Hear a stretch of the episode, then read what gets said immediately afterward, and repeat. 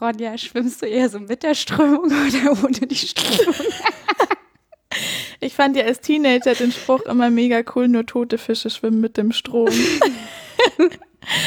ja. ja, stimmt, es klingt echt nochmal cooler. Ich habe ja für den Einstieg gestern Abend so richtig dumm Strömungen, Witze gegoogelt. Erzähl mir den Strömungswitz. Die waren alle so schlecht, dass ich, Aber ich die kann nicht immer aufgeschrieben habe. lachen. Nee, die waren auch super lang. Ich fand, das war irgendwie war es mir das nicht wert. Deswegen müssen wir jetzt einfach ohne Einstieg auskommen. Na gut, oder einen anderen Witz erzählen. Mit Strömungen oder ohne Strömungen. Sagt der Walfisch zum Thunfisch, was soll ich Thunfisch? Sagt der Thunfisch zum Walfisch, du hast die Walfisch. Das ging mir jetzt sogar fast schon zu schnell.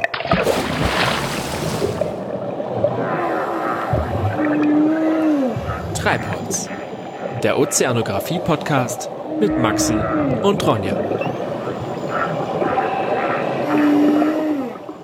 Heute soll es um Meeresströmungen gehen. Ja, Und ich finde das super spannend, weil ich das Gefühl habe, so bei dem Einstieg, den wir heute schaffen wollen, in das Thema, dass wir super viel auf so das, was wir bisher schon gemacht haben, zurückgreifen werden. Beziehungsweise nicht zurückgreifen werden, sondern einfach nochmal alles auffrischen müssen, was wir bisher eigentlich hätten lernen sollen. Ja, man hat das Gefühl, alle Wege der Ozeanographie führen zu den Strömungen. Also eigentlich egal, was wir bisher gemacht haben, kam immer so ein Punkt, wo wir gesagt haben, ah, es sind auch schon fast Strömungen. Jetzt Ja. ist es soweit. Wir haben dem ein bisschen hingefiebert, hinzugefiebert. Was sind denn Strömungen, Maxi? Strömungen. Eigentlich lässt sich das ja relativ einfach sagen, weil Strömungen sind einfach nur bewegte Wassermassen.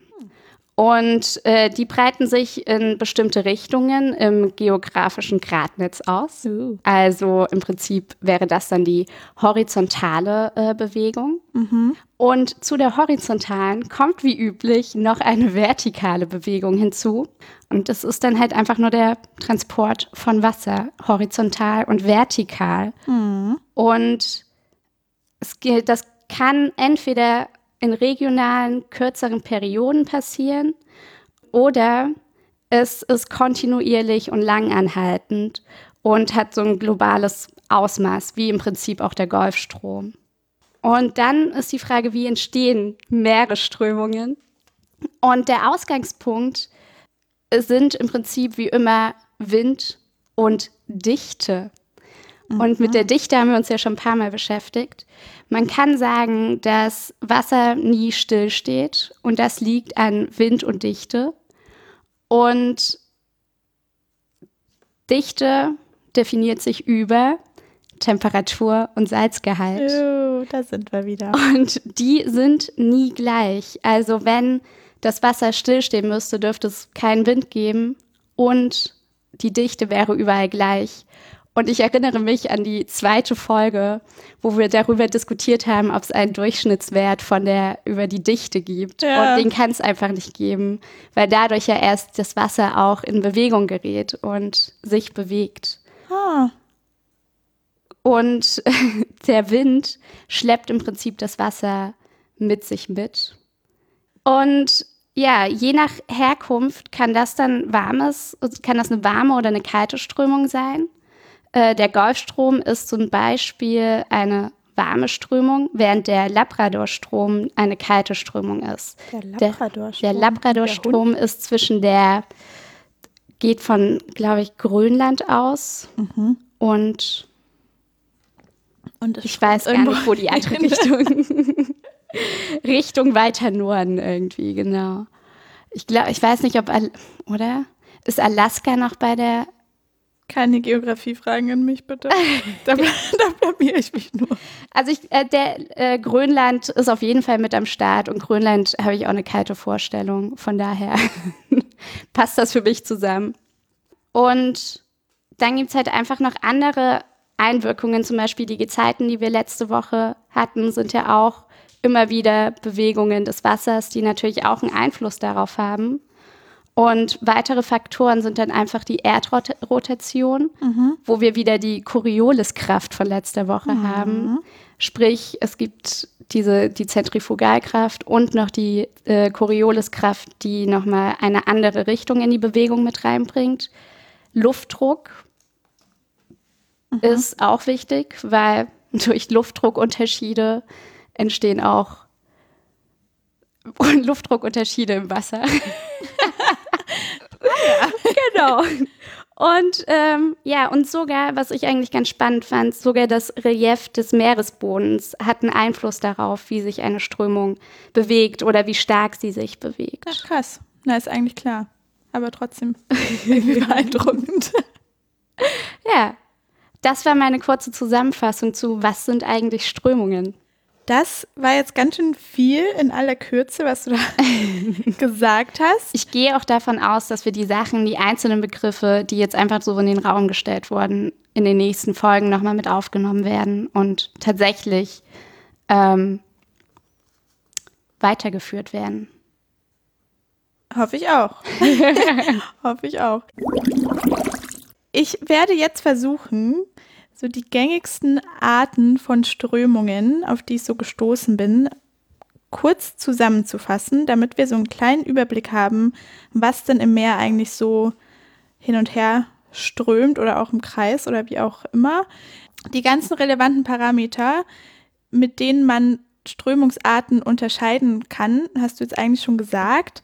Also Dauer, Temperatur, Salzgehalt, die Lage, also ob es eine Oberflächenströmung ist oder eine Strömung, die weiter unten ist mhm. oder vielleicht sogar ganz am Boden stattfindet, ob es eine regionale oder eine globale Strömung ist, vertikal, horizontal. Es gibt ja mannigfaltige Möglichkeiten. Ich fange mal mit einer Strömungsart an, die ich gerne erwähnt hätte, obwohl wir nicht mehr viel drüber sprechen müssen, weil wir sie ja schon kennen, nämlich den Gezeitenstrom.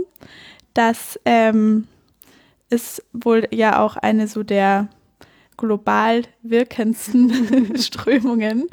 Das haben wir ja letzte Folge auch schon besprochen, dass einfach durch die Anziehungskraft des Mondes und so weiter und so fort Wassermassen sich einfach kontinuierlich um den Erdball bewegen und da hin und her strömen. Deswegen sind die Gezeiten auch eine Art Strömung und äh, sind vor allem auch eine periodische Strömung, wenn wir es mal nach der Dauer kategorisieren, weil es ja keine Ha, obwohl, jetzt wo ich sage, denkst du drüber nach, ob es, nicht doch eine, ob es nicht doch eine kontinuierliche Strömung ist. Kommt darauf an, wo man steht. Eigentlich sind ja Gezeiten schon immer ja, zugange. Ja. Aber wenn ich jetzt an der Ostsee wohne, dann kommt es mir eher periodisch vor, weil es ja in gewissen Abständen nee, rein und wieder rausströmt, das Wasser. Weil es ja auch diese Gezeitenperiode gibt. Ja, eben. Gehen wir davon aus, dass die Gezeiten eine periodische Strömung sind. Dann gibt es Nummer zwei die Rippströmung, auch Brandungsrückstrom genannt. Ich weiß nicht, ob du davon schon mal was gehört hast. Nee. Da gibt es oft, ähm, wenn man an Badestränden ist, so Schilder, wo davor gewarnt wird. Denn, ähm, also es gibt zwei, äh, zwei Arten dieser Rippströmung. Die eine, und ich glaube, das ist auch so die gängigste bei so Badeorten, wenn Brandung passiert, mhm. dann muss das Wasser ja auch wieder zurück von den Brandungswellen zurück ins, ins offene Meer. Ja. Aber äh, oftmals gibt es natürlich Felsen oder Sandbänke oder irgendwelche anderen Hindernisse, die dann verhindern, dass das Wasser gleichmäßig und direkt ins Meer zurückströmen kann. Mhm. Und dann kommt es dazu, dass zwischen Felsen oder diesen Hindernissen die Strömung gebündelt wird und dadurch einen viel stärkeren Sog ins offene Meer erzeugt. Ah. Und deswegen ist es, wenn man schwimmt, total gefährlich, wenn man in sowas reingerät, weil dann wird man super schnell einfach nach außen hinausgezogen aufs offene Meer. Und was man dann machen soll, falls du mal in die unangenehme Situation gerätst, ist, dass man sich nicht großartig wehren soll, sondern sich erstmal rausziehen lassen. Und dann, wenn diese starke Strömungskraft nachgelassen hat, soll man nach links oder rechts. Also sich einen anderen Punkt flüchten suchen. und dann versetzt zu dieser Strömung zurückschwimmen. Ja. Genau. Äh, Nummer zwei der Brandungsrückströmung ist, dass Strömungen, die parallel zur Küste verlaufen, mhm. von solchen Hindernissen abgelenkt werden und deshalb dann von der Küste wegziehen. Verstehst du? Warum ziehen die von der Küste weg? Weil sie von Hindernissen Weil die durch Hindernisse werden. abgelenkt. Also die würden parallel zur Küste laufen, aber wenn dann Felsen kommt, dann werden die da einfach weg, weggeströmt, ah. abgelenkt von den, von den Störfaktoren. Genau. Dann gibt es die Friktionsströmung, auch Driftströmung genannt. Das sind ganz schön viele Strömungsbegriffe, die wir hier heute aufrollen. Die Friktionsströmung ist eine Oberflächenströmung, die durch die Reibung an der Grenzschicht von Wasser und Luft entsteht. Mhm. Vereinfacht gesagt, durch Wind einfach. Also ja. der Wind äh, bläst auf das Meer und ähm, meistens braucht es ja für lang anhaltende Winde, die auch in die gleiche Richtung immer gehen. Und dadurch entsteht eine Strömung an der Wasseroberfläche, die nach unten hin aber relativ schnell ihre Kraft verliert. Also der Bewegungsimpuls vom Wind, der erfasst tatsächlich erstmal nur die obere Wasserschicht und die Schicht darunter wird davon zwar auch ein bisschen mitgenommen, aber schon viel weniger schnell und mit viel weniger Kraft. Und deshalb verliert sich die relativ schnell nach unten und bleibt an der Oberfläche. Aber es gibt noch die Korkenzieherströmung, die auch Erkmann-Spirale genannt wird, okay. die daran sozusagen anknüpft, denn äh, neben dieser Reibung wirkt bei so winderzeugten Strömungen auch die Corioliskraft, die wir in der letzten Folge kennengelernt haben. Denn die Strömung, die durch den Wind erzeugt wird, die geht nicht exakt in Windrichtung, mhm. sondern wird von der Corioliskraft, die wir uns, glaube ich, echt noch mal ein bisschen genauer anschauen sollten, abgelenkt in eine andere Richtung. Mhm.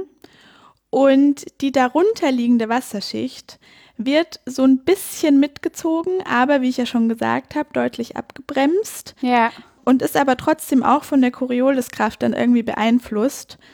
Und ich habe es nicht ganz genau verstanden, aber dadurch, dass nach unten hin immer diese Kräfte mit der Reibung und Verlangsamung und so weiter weitergegeben werden, entsteht so eine Art vertikale, Spir wie so eine Abwärtsspirale nach unten in der sich durch die Reibung jetzt oder durch die Reibung in der Kombination mit der Corioliskraft die macht Corioliskraft, das, ja. das Schicht für Schicht die Strömung ein bisschen weiter von der Windrichtung abweicht.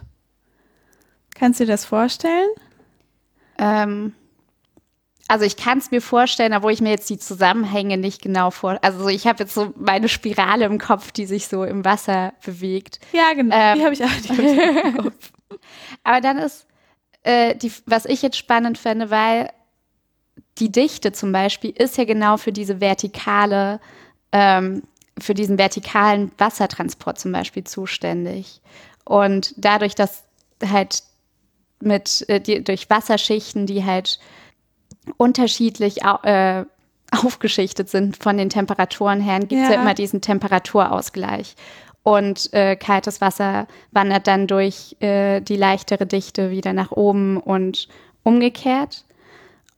Und was ja. ich jetzt spannend fände, ist, wie sehr spielt die Dichte jetzt zum Beispiel bei sowas mit, wenn es um solche Korkenzieher-Sachen geht. Ja, ich weiß nicht, inwiefern die überhaupt miteinander zu tun haben.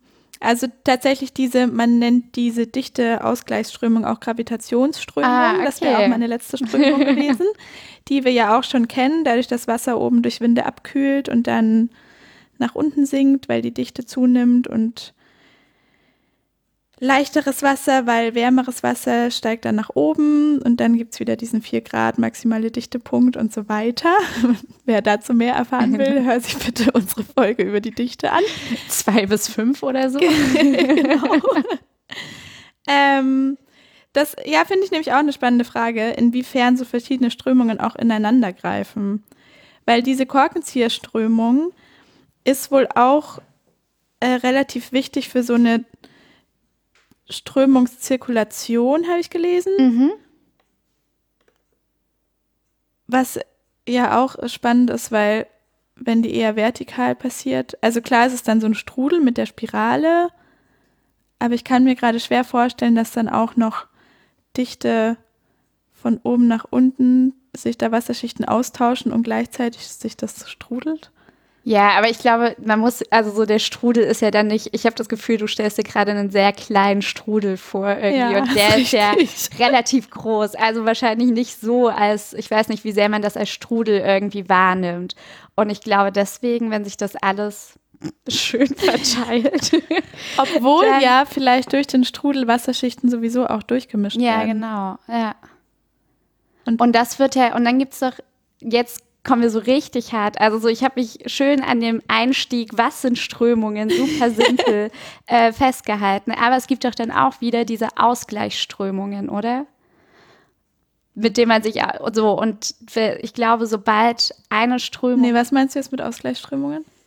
Das weiß ich auch noch nicht. Das müssen wir noch rausfinden, was so. ich mit Ausgleichsströmungen. Aber ich glaube, wenn halt so ein Strudel eine Strömung hineinbringt und Wasser quasi, also so Wasserschichten, Wassertem also Schichten, die von Temperaturen abhängig sind oder von der Dichte quasi durchmischt, kann ja. ich mir vorstellen, dass es halt ein Ausgleich wieder durch andere Sachen, weil ich dachte, der stärker oder schwächer ist. Okay. Ich Aber dachte halt, dass Ausgleichsströmung eigentlich eher heißt, dass, dass es schon sehr von der Dichte und sowas abhängig ist, mhm. von vornherein. Weil zum Beispiel diese Wassersäule, wenn eine schwere Wasserschicht nach unten sinkt, dann ist es doch die Ausgleichsströmung, dass dann unten leichteres Wasser nach oben muss. Weißt du? Genau, das wäre jetzt, also das wäre jetzt bei dir so eine dichteabhängige Strömung. Ja. Genau. Und wenn, wenn jetzt da irgendwie so eine Korkenzieherströmung noch mit reinkommt, dann, dann gibt es immer noch die andere Strömung, die halt auch wieder weiter für sich arbeitet. Ja. Aber das wäre jetzt, okay, also nächste Folge definitiv Ausgleichsströmungen ja, kommt mit auf definitiv. die Liste. Ausgleichsströmungen, ich notiere mir das gleich. ja, das sind alles Mechanismen, die wir auf jeden Fall noch mal ein bisschen genauer aufarbeiten wollen, bevor wir dann früher oder später uns mal der globalen Strömung stellen wollen. Aber es sei jetzt hier erstmal noch ein bisschen da in die Zukunft gerückt. Schritt für Schritt hin. Ich würde fast sagen, dass es als Einstieg in die Strömungsmaterie schon mal reicht jetzt. Ja. Oder? Wieder sehr viele Stichpunkte, mit denen man sich jetzt auseinandersetzen kann. Ja. Absolut, das reicht.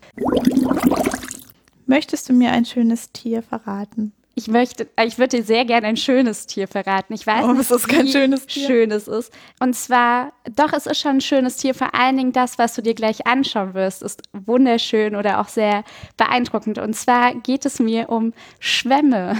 Ah. Und ähm, soll ich schon gucken oder noch nicht? Warte noch ein bisschen. Okay. Und das finde ich schon irgendwie so spannend, weil halt Schwämme natürlich auch als Duschschwämme verwendet werden und dass das einfach Tiere sind, das die man schlimm. im Prinzip verwendet, ist irgendwie sehr, also das ist Meine nicht nur Mama ein hat sich so einen Schwamm mal zu Weihnachten ist. gewünscht von mir. Ja, ich glaube, die sollen auch sehr, sehr schräg. gut sein, oder? Ja, aber es ist trotzdem ein totes Lebewesen. Ja, absolut. Und es sind so äh, Zellenlebewesen. Und die wurden auch erst im 18. Jahrhundert zu Tieren ernannt. Also die wurden lange nicht als solche anerkannt und haben aber auch jetzt keine Muskelzellen oder irgendwelche Zellen, die andere Lebewesen haben, sondern im Prinzip, was ich gelesen habe, haben die einfach nur Zellen, die größtenteils zur Nahrungsaufnahme in unterschiedlichen Formen äh, beziehungsweise um alles zu verbessern, äh, stattfindet. Also ich glaube, so die Gesellschaft der, der Verbesserung findet bei denen bei der Nahrungsaufnahme statt. Und sie haben auch ein, damit sie stabil sind, ein Skelett, mhm. was aus kleinen, feinen Nadeln besteht. Nadeln? Genau, oder Sternen. Und oh. die bestehen aus, aus so Kieselsäure. Und ich kann dir nicht genau definieren, was Kieselsäure ist, ist okay. aber Kieselsäure ist zum Beispiel auch der Bestandteil, der, den gibt es in jeglichem Trinkwasser, in tierischen und pflanzlichen Körperflüssigkeiten, in eigentlich allen Gewässern und ist vor allen Dingen super wichtig für die äh, Fossilienbildung. Also auch für äh, so Schneckenhäuser sind, bestehen aus dieser Kieselsäure, werden aus dieser Kieselsäure gebildet. Und es gibt unglaublich viele verschiedene Arten von äh, Schwämmen. Äh, 7500 Arten ungefähr. Oh, und die können sich halt, die können halt drei Millimeter klein sein, aber auch drei Meter groß. Und ich möchte jetzt auf einen bestimmten Schwamm hinaus. Und zwar die Glasschwämme. Uh. Und ich bin auf die Glasschwämme gekommen, weil und das musst du dir jetzt anschauen und das müssen wir auf jeden Fall posten. Ähm, südlich, ich gehe jetzt geschichtlich ein bisschen zurück. Darf ich ähm, gucken? Du darfst gucken. Okay, Maxi hat mir nämlich einen Link geschickt. Und ich werde jetzt, glaube ich, parallel, also man sieht nämlich eine Unterwasserlandschaft von Glasschwämmen und ich finde, das sieht unglaublich ähm, aus, als wäre man auf einem anderen Planeten, was man sich einfach also was man unter Wasser sowieso hat, aber da habe ich das Gefühl, es könnte wirklich jederzeit irgendwie so ein Alien gleich vorbei wandern. Und das sind so Glasschwämme, die können entweder mit dem Boden verankert sein oder aber halt solche Glas, ähm, Glas, ähm, Strukturen, also so Halme quasi nach oben haben. Krass, aber wie viele unterschiedliche Formen das auch Absolut, sind. Absolut, aber das sind alles Glasschwämme wohl. Und das und das Spannende ist, das ist äh, südlich von Hawaii äh, ist das äh, eine Ecke mhm. im Meer, die in den 60ern wohl von der äh, vom amerikanischen Militär mit äh, wurden in der Ecke Atombomben ausprobiert und da sind auch Sachen schiefgegangen. Deswegen ist äh, dieser Teil unglaublich mit äh, Plutonium verseucht und trotzdem ist dort unten oder vielleicht auch deswegen halt einfach haben sich diese Glasschwämme noch gehalten und es gibt einfach nur so eine Landschaft aus Glasschwämmen, die ein Was? bisschen aussehen wie so Lampen auch, finde ich. Wie so, wie so Schreibtischlampen, die so nach oben ragen und dann so einen so eine Lampe drüber Aber haben. leuchten die dann deshalb so wegen des radioaktiven Materials oder äh, das auch, weiß ich leider so nicht. das wäre ein bisschen traurig. Aber es sieht wirklich richtig schön aus. Check das Video aus auf unserer Facebook-Seite. Facebook.com slash Podcast. Richtig schön. Ja, also so Schwämme an sich nicht super spannend, aber das eigentlich schon ganz schön geil. Können die auch was? Nee. Ähm, nee, aber die können, also so die können sich nach Licht und Strömungen und mechanischen Reizen tatsächlich ausrichten. Also die sind nicht irgendwie so hilflos im Meer da drinne, sondern äh, reagieren tatsächlich auf solche Sachen. Ich finde, man sieht auch in dem Video, die sind alle in die gleiche Richtung ja. auch ausgerichtet. Also die stehen da auch nicht kreuz und quer aus und sieht halt wie so ein geheimnisvoller Wald aus. Das ist schön. ich finde auch immer krass, wie man sowas überhaupt aufnehmen kann, so am Meeresboden. Ja. Dass man es trotzdem sieht, das finde ich technisch sehr beeindruckend. Dort steht auch mit Spezialkameras. Die müssen ja, also ah. nee, weil ich frage mich, weil das müssen doch Spezialkameras sein, die man unabhängig vom Menschen runtergeschickt hat, oder? Wenn das so eine plutoniumverseuchte Ecke ist. Meinst dann du? kann man doch nicht einfach da so runter tigern. Ich weiß nicht, aber man würde ja da auch als Mensch, als Taucher nichts irgendwie einatmen oder so. Du hast ja einen Anzug an und ein Taucherhelm-Dings vielleicht auch. Ja. Ich weiß. Weiß nicht, worauf sich alles auswirkt. Ja. Schwämme können ja nicht weglaufen, wenn man die filmt. ja, doch dankbare Tiere. Ah. Das war's mit der Meereskreatur der Folge. Da kommt mir mein Wort der Folge jetzt fast ein bisschen banal vor. Dir vielleicht auch ein bisschen random, aber ich habe es in der Recherche zu Strömungen entdeckt. Ja. Yeah. Ähm, du wirst auch gleich erfahren, warum. Das Wort der Folge ist Buhne. Buhne. Hast du das jemals gehört? Das kommt mir jetzt gerade nicht so unbekannt vor, aber ich kann dir nichts darüber sagen. Ich bin noch niemals damit in Berührung gekommen und dachte, okay, gut zu wissen, dass es dafür ein Wort gibt. Und zwar sind Buhnen diese Gebilde, oftmals sind es so Holzpflöcke, die rechtwinklig zum Strandverlauf, diese Dämme, die man errichtet. Ja, das habe ich bei meinem Ostseeurlaub, habe ich diesen Begriff zum ersten Mal dieses Jahr ja, gehört. Und ich war so, wie heißt das nochmal? Ja, und das Krasse ist nämlich, deshalb habe ich es auch als Wort der Folge auserkoren. Es gibt noch fünf weitere Begriffe für dieses Teil. Die werde ich dir jetzt alle nacheinander aufsagen yeah. und dir sagen, wo man sie verwendet und woher sie kommen. Also Buhne ist der offizielle Begriff, der im Verzeichnis für Verkehrswasserbau des Deutschen Instituts für Normung steht. Ja. Also ist das wahrscheinlich auch der Begriff, den man verwenden sollte, wenn man verstanden werden will. Im mittelniederdeutschen Raum sagt man Stack dazu. Stack. Was wahrscheinlich von Stackholz kommt. Und Stackholz ist gespaltenes Holz einfach. Ah.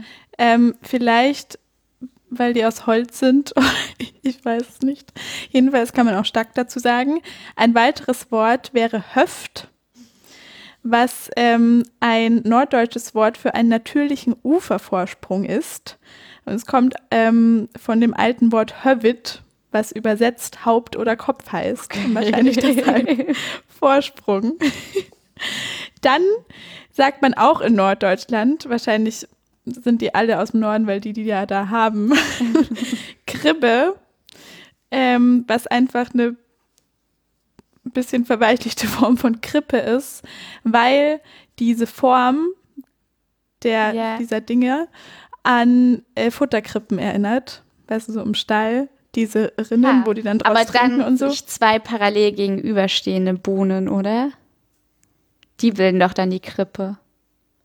Aber so eine Futter, ja, das stimmt. Weil das sind ja, ich meine, Buhnen sind doch im Prinzip einfach nur so Holzstämme, die nebeneinander so aufgereiht sind im Wasser. Ja, aber es kann jetzt zum Wasser Beispiel hinein. auch eine, vielleicht ein zusammenhängendes Teil sein. Ja, Ich weiß- vielleicht müssen wir auch nicht verstehen, Man- was Leute bei sowas Norddeutschen da gedacht haben. Genau, und das letzte Wort, das ich habe, eigentlich das vorletzte, aber fürs letzte habe ich keine Erklärung, ist Schlänge, Schlänge. was anscheinend einfach ein Wort für Reisigbündel ist. Und vielleicht waren diese Dinger vorher aus Reisigbündeln. Das klingt wenig effektiv irgendwie, Reisig. Aber man wusste es wahrscheinlich nicht besser vor Ja. vielen Jahren. Ha, Ja, das letzte Wort ist noch Schlacht. Schlacht. Aber da habe ich keine Erklärung gefunden und es schien mir auch wenig sinnig. Deshalb. Aber es sei jetzt gesagt, falls irgendjemand es verwenden will. Ja, das sind Buhnen. Bohnen. Das ist ja auch total verboten, da auf diesen Bohnen drauf rumzuklettern. Und man sieht tatsächlich Familien, äh, wie sie ihre Kinder darauf rumspielen lassen. Und ich finde das tatsächlich mega dämlich einfach.